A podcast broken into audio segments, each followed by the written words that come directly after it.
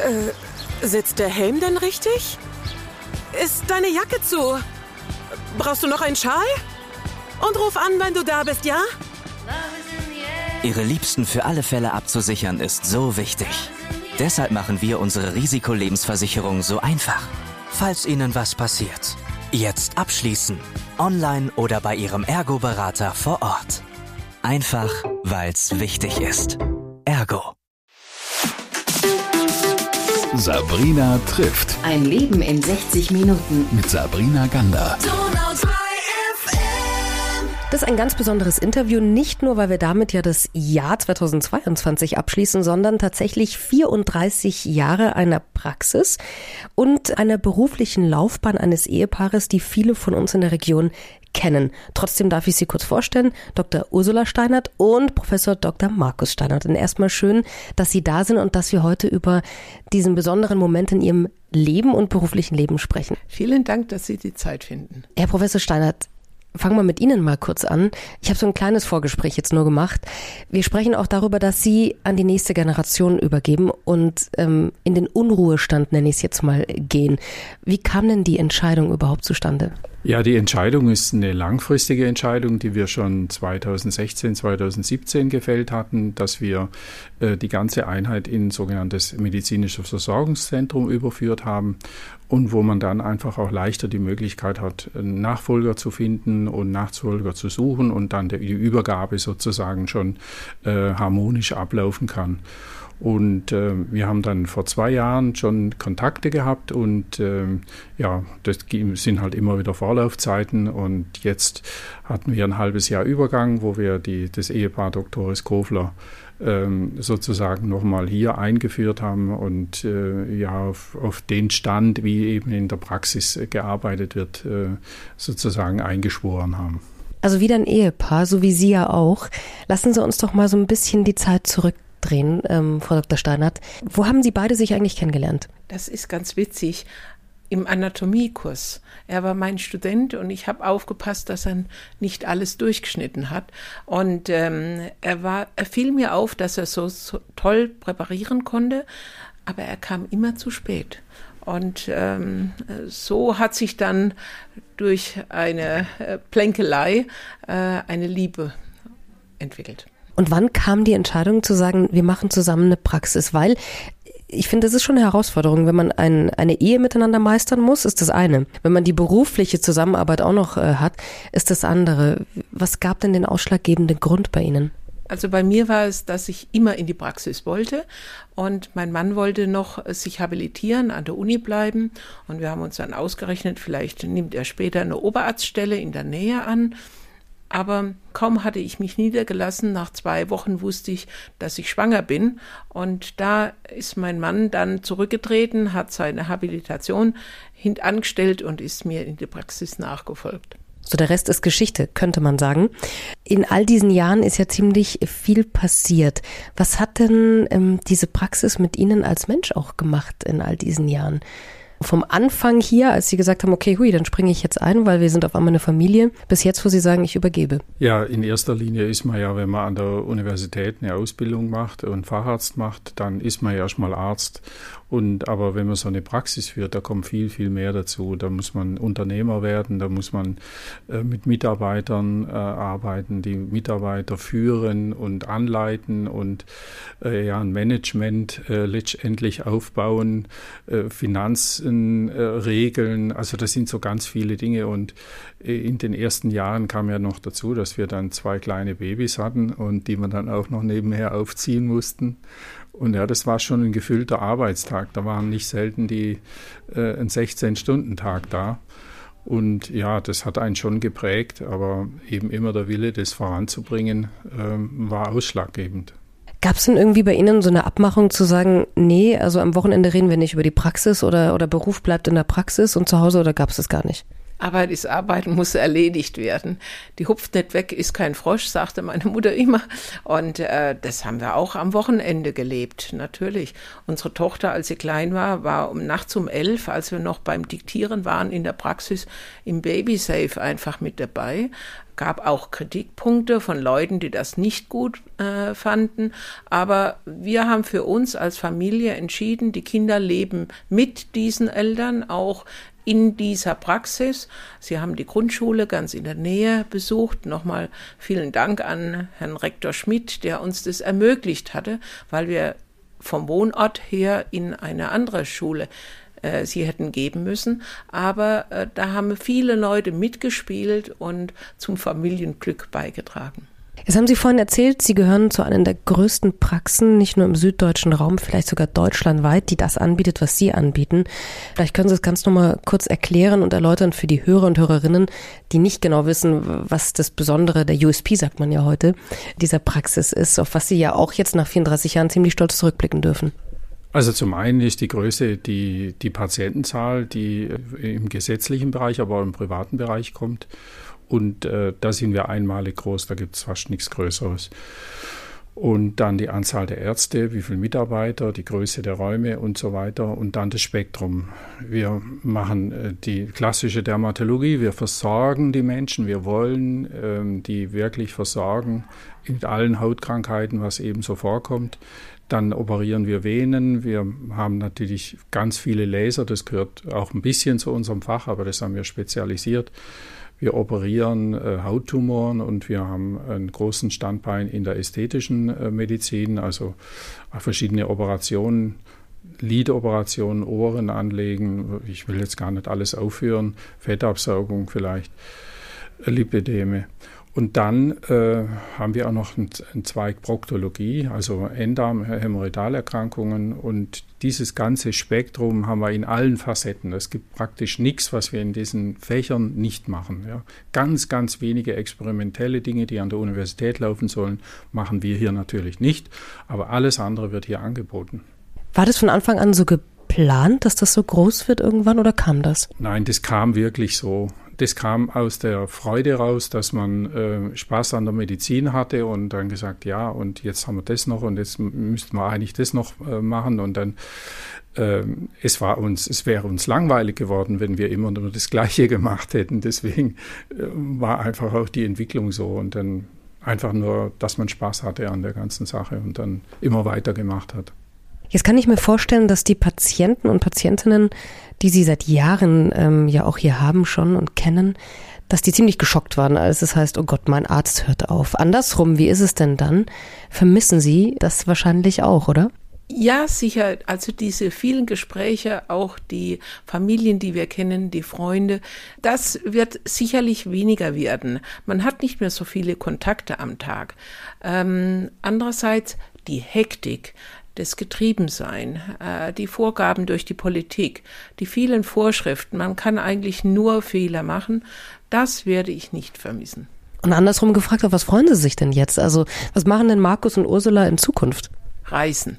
Eindeutig reisen, Sprachen lernen, äh, neue Länder und neue Freunde kennenlernen und ähm, äh, danach auch vielleicht etwas mehr Sport, etwas mehr auf die Gesundheit achten. Mein Mann hat äh, noch seinen Pilotenschein. Das werden wir jetzt mal ausnützen, ohne innerhalb von zwei Tagen wieder zurück zu sein zu müssen.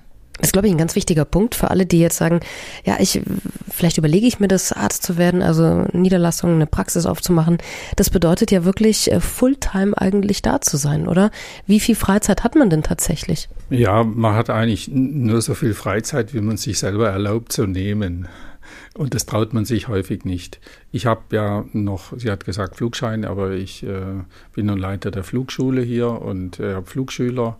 Äh, das ist dann ein willkommenes, eine willkommene Abwechslung, die man immer wieder reinnimmt. Äh, und dann natürlich, ja, äh, wir haben auch Reisen unternommen, äh, auch in der Vergangenheit, aber da sind wir jetzt ein bisschen entspannter. Das war halt immer zwei Wochen und dann hab, mehr konnte man sich selten Zeit nehmen, musste man ja wieder da sein und da ist man jetzt hoffentlich entspannter. Hätten Sie was anders gemacht oder rückblickend, wenn Sie mal so in den Rückspiegel des Lebens gucken, auf das berufliche Leben jetzt hier ähm, betrachtet, gäbe es da was, wo Sie sagen, das hätte ich vielleicht doch anders machen können? Nein, ich bin vollkommen glücklich und zufrieden, wie es gelaufen ist.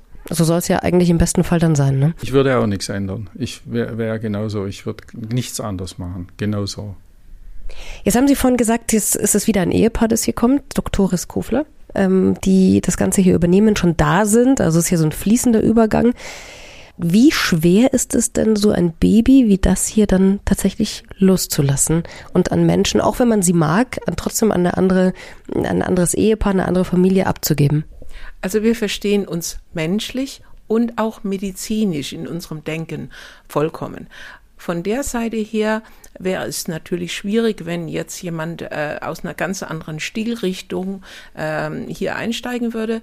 Aber äh, dadurch, dass so eine Harmonie besteht und wir sicher sind, dass unsere Patienten äh, gleichmäßig weiter betreut werden, fällt es Loslassen leicht. Sagen Sie, was sagen Sie? Ähm, mir fällt es nicht ganz so leicht, aber das ist äh, immer eine Diskussion zwischen uns auch. Äh, weil ich natürlich, das äh, habe ich ja schon mal früher erwähnt, äh, mich als ähm, akademischer Handwerker verstehe und mir fehlt es schon, das Arbeiten mit den Händen und einfach zu sehen, was man da entwickelt. Das war immer ähm, begeisternd und ja, aber ich habe die Möglichkeit, hier immer wieder mitzumachen und ich werde es auch nützen und werde immer wieder mal noch da sein und dann die beiden neuen begleiten. Aber mir fällt es schon ein bisschen schwerer, muss ich sagen. Und äh, ich habe schon sehr viele Patienten, die mir ans Herz gewachsen sind. Ich erinnere mich, wir haben ja schon mal ein Interview miteinander gemacht, wir beide jeweils getrennt voneinander übrigens, haben diese Interviews gemacht und weiß eben, wie nah sie an den Menschen hier sind. Ähm, deswegen habe ich ja eingangs auch gesagt, man kennt sie sehr gut, man weiß, wer sie sind. Kann mir also vorstellen, dass das nicht leicht ist. Wie sucht man denn so ein Ärztepaar, ein Nachfolgerpaar aus? Wie kann ich mir das vorstellen? Gab es da ein Casting? Gab es da Bewerbungen? Also äh, das ist ganz schwer, überhaupt jemand zu finden und so qualifiziert zu finden. Ähm, wir kommen beide aus der gleichen Medizinschule, kann man sagen, von der Universitätshautklinik Tübingen. Ähm, wir waren sozusagen die ersten der Lehrer, die, die, die unsere Lehrer ausgebildet haben und die beiden waren so die letzten. Und zwischendrin waren jetzt 34 Jahre, aber das hat sich eigentlich in der Mentalität, wie man äh, mit, mit den Patienten umgeht und wie man die ganze Medizin angeht, hat sich nicht so viel geändert und das hat uns äh, erleichtert. Und wir haben ganz gezielt in der Universitätshautklinik in Tübingen gesucht und äh, das hat dann auch unsere Muttergesellschaft, die Corius-Gruppe, äh, die, die haben wir da instruiert und die sind dann gezielt auf die zugegangen. Ja, und dann hat es gepasst. Auf was achtet man denn da? Also fachlich ist das eine, das habe ich verstanden. Das äh, ist überhaupt nicht die Frage. Und trotzdem menschlich jetzt nochmal, ähm, versucht man sich da auch anzutasten oder lässt man das erstmal weg und hofft, dass das einfach funktioniert? Also das hat wie Liebe auf den ersten Blick von Anfang an funktioniert. Äh, da gab es jetzt keine Auswahlkriterien, äh, blond, blauäugig oder äh, besonders sympathische Stimme, sondern wir haben sie kennengelernt und wir haben uns sofort verstanden. Es haben Sie vorhin schon erzählt von den Plänen, die Sie haben. Also ich habe mitbekommen, Reisen, Flugschule, Zeit miteinander für die Familie haben. Gibt es trotzdem noch was, was Sie auch lernen wollen nochmal? Weil ich kann mir vorstellen, dass man als Mediziner, als Mensch, gibt es noch Sachen, die Sie lernen möchten, richtig, als Mensch? Sportlich, ja. Äh, also ich möchte gerne äh, mal Golf spielen lernen. Ich weiß noch nicht, ob mir es dann Spaß machen wird. Ich werde mein Klavierspiel wieder aufnehmen. Ich lerne seit 200 Tagen Portugiesisch. Ähm, man muss einfach ein bisschen im Kopf beweglich bleiben. So stillstehen das möchte ich sicher nicht. Und was gibt es da bei Ihnen? Also Flugschule habe ich schon mitbekommen. Was gibt es noch? Also äh, ja, ich fliege ja so ein bisschen halbprofessionell und äh, das will ich äh, auch noch wieder ausweiten. Das ist in den letzten ein, zwei Jahren ein bisschen äh, zu kurz gekommen. Äh, Flugschule ein bisschen vermehren, Autos schrauben und ähm, dann lerne ich auch Portugiesisch. Wir sind oft in, wir sind oft in Portugal und äh, ja, und dann äh, liegt es auf der Hand und vielleicht kommt noch eine andere Sprache dazu. Mal sehen. Aber den Kopf bewegen ist das Allerwichtigste. Kann ich mir absolut vorstellen. Jetzt gibt es viele Menschen, die ein Familienunternehmen haben und irgendwann an diesen Punkt kommen, so wie Sie auch, egal, denke ich, in welcher Branche, dass man sagt, ich muss das Ding ja mal abgeben lernen und loslassen. Was raten Sie denn den Menschen in diesem Entscheidungsprozess? Wie lässt man denn gut los? Oder wann, wann gibt es den richtigen Zeitpunkt? Spürt man das? Muss man sich als Paar vielleicht auch zusammentun, familiären Rückhalt haben? Ich stelle mir das unglaublich schwer vor, deswegen frage ich so. Ja, aber wir werden alle nicht jünger. Man macht sich dann mal Gedanken. Am Schluss, wenn man die Nachfolge gefunden hat, ist es eine bewusste Entscheidung zu sagen, jetzt beginnt ein neuer Lebensabschnitt. Also ähm, wir haben uns ganz bewusst dafür entschieden, einen Punkt zu setzen, damit die Jungen auch eine Chance haben. Sonst stehen sie immer im Schatten und ähm, das funktioniert nicht gut. Äh, von der Seite her haben wir den Ratschlag beherzigt, wirklich einen Punkt zu setzen. Das äh, dauert bei meinem Mann noch ein bisschen länger.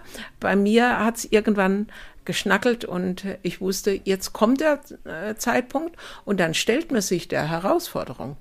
Sie haben ja schon gesagt, Sie werden ja auch weiterhin was machen dürfen hier. Ich glaube, das ist ein wichtiger Punkt, dass die Tür nicht ganz zugeht, oder? Ja, absolut. Also für mich ist es, dass ich meine manuelle Geschicklichkeit nicht verliere. Das wäre schade. Ich habe so lange an meinen Techniken gearbeitet, immer wieder verbessert, immer wieder mir was überlegt.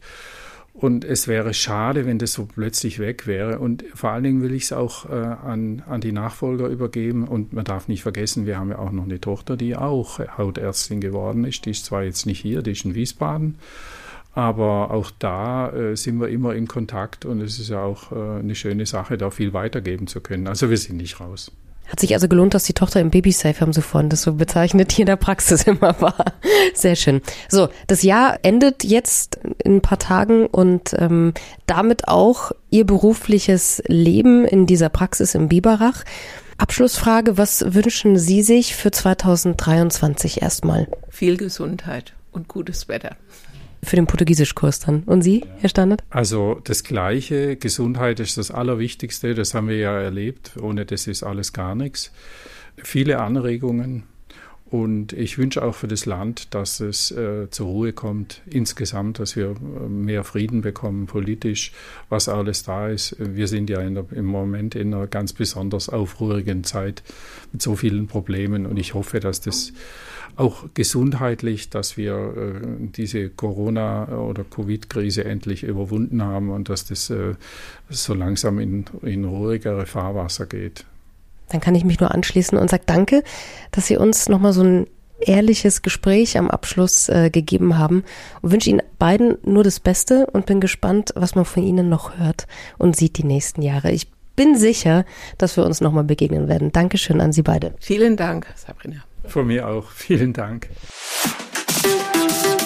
Sabrina trifft. Ein Leben in 60 Minuten. Mit Sabrina Gander.